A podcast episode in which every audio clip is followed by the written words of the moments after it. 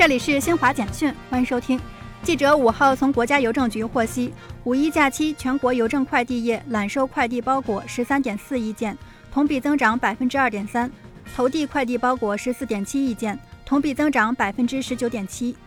联合国安理会五号就乌克兰问题举行会议，中国常驻联合国代表张军在会上呼吁国际社会加大努力，推动停火止战，将冲突造成的人道影响降至最低，并指出乌克兰危机教训深刻，值得认真反思。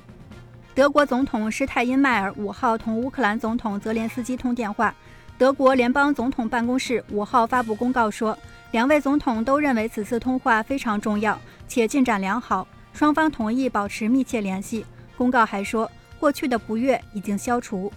世界卫生组织五号公布的最新数据显示，截至欧洲中部时间五号十八点三十七分，北京时间六号零点三十七分，全球新冠确诊病例较前一日增加五十二万七千三百八十例，达到五亿一千三百三十八万四千六百八十五例；死亡病例增加三千一百五十一例，达到六百二十四万六千八百二十八例。